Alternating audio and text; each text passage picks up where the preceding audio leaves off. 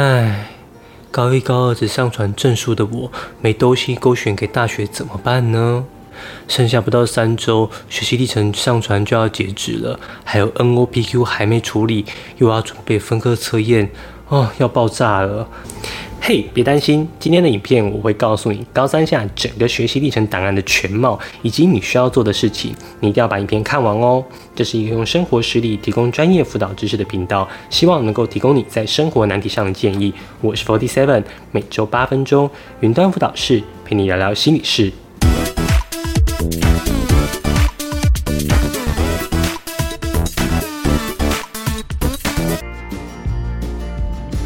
接下来的话要针对任何可能参加个人申请的同学说的。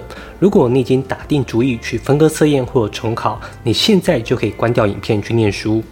但如果你有任何保底或者期待碰运气赛到一个梦幻科系，打算参加个人申请的同学，接下来的三个礼拜对你来说至关重要，因为从今天到三月三十号为止，是你等待个人申请一阶段放榜的日子。但是学校应该会要求你在四月第一周就要上传高三的学习历程档案，在时间不够又要同时准备分科测验又要准备学习历程的同学，四季老师给你的建议是暂时忘掉分科测验。接下来的三个礼拜，除了上课专心听以外，回到家就用最快速的时间制作高三下的学习历程，完全不要碰分科测验。为什么？因为多准备这两个礼拜，你的分科测验分数也不会进步太多。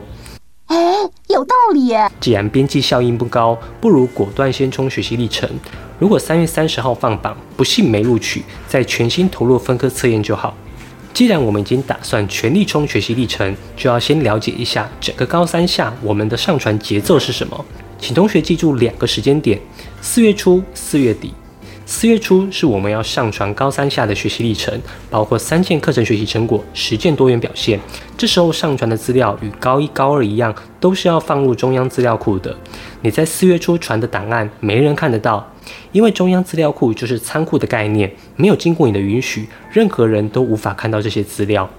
高三下这批资料通常是同学最用心制作的一块，因为许多同学会把以前写的不够好的多元表现拿出来重置一番，或者整合几个相同性质的活动，例如高一、高二、高三都有去考了不同的英文检定，因为想要让教授看到自己的成长轨迹，就索性把三年的英文检定合并在同一份档案。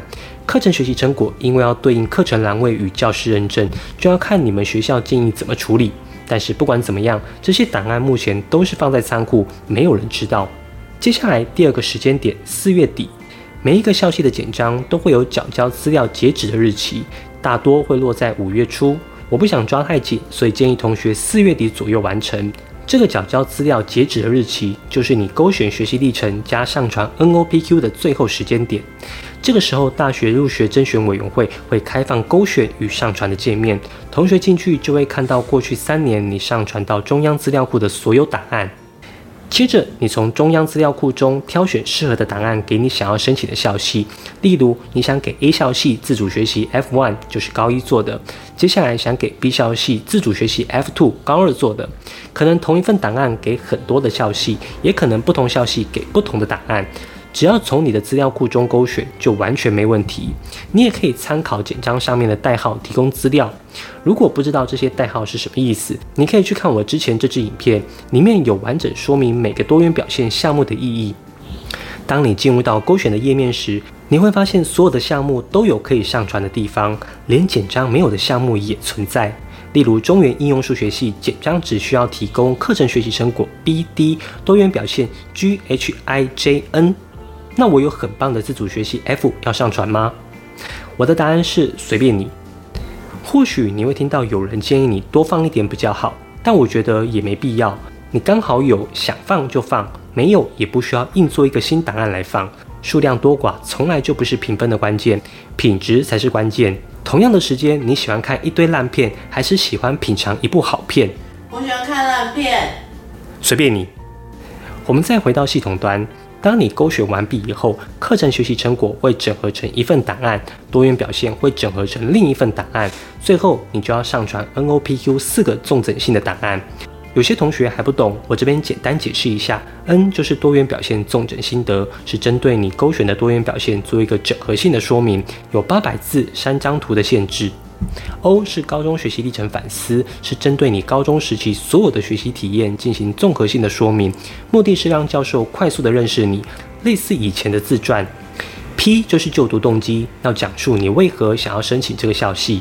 Q 是未来学习计划与生涯规划，要说明你未来四年将如何学习以及发展方向。这四个项目我之后会慢慢做影片教你们怎么写，但今天你要记住一件事：这四份档案非常重要，强烈建议你要针对校系克制化制作。当然不一定每个学校都要 NOPQ 这部分，你就根据简章的需求提供就好，不需要多传，也不建议少给。这时候有同学就会问了。老师，我可以不要用学习历程系统吗？答案是可以。如果你不想匆忙制作，赶在四月初上传，你可以选择在四月底、五月初时以 PDF 的形式自行上传到甄选委员会，同时间也一并上传 NOPQ。顺便一提，重考生一律都使用自行上传的方式。如果你是去年的重考生，你就要回到自己的母校申请在校成绩单以及相关证书，自行撰写好所有档案后上传到甄选委员会即可。另外，有同学会问，自行上传的学习历程分数会比较低吗？我的答案是不会。为什么？因为这样就是不公平啊！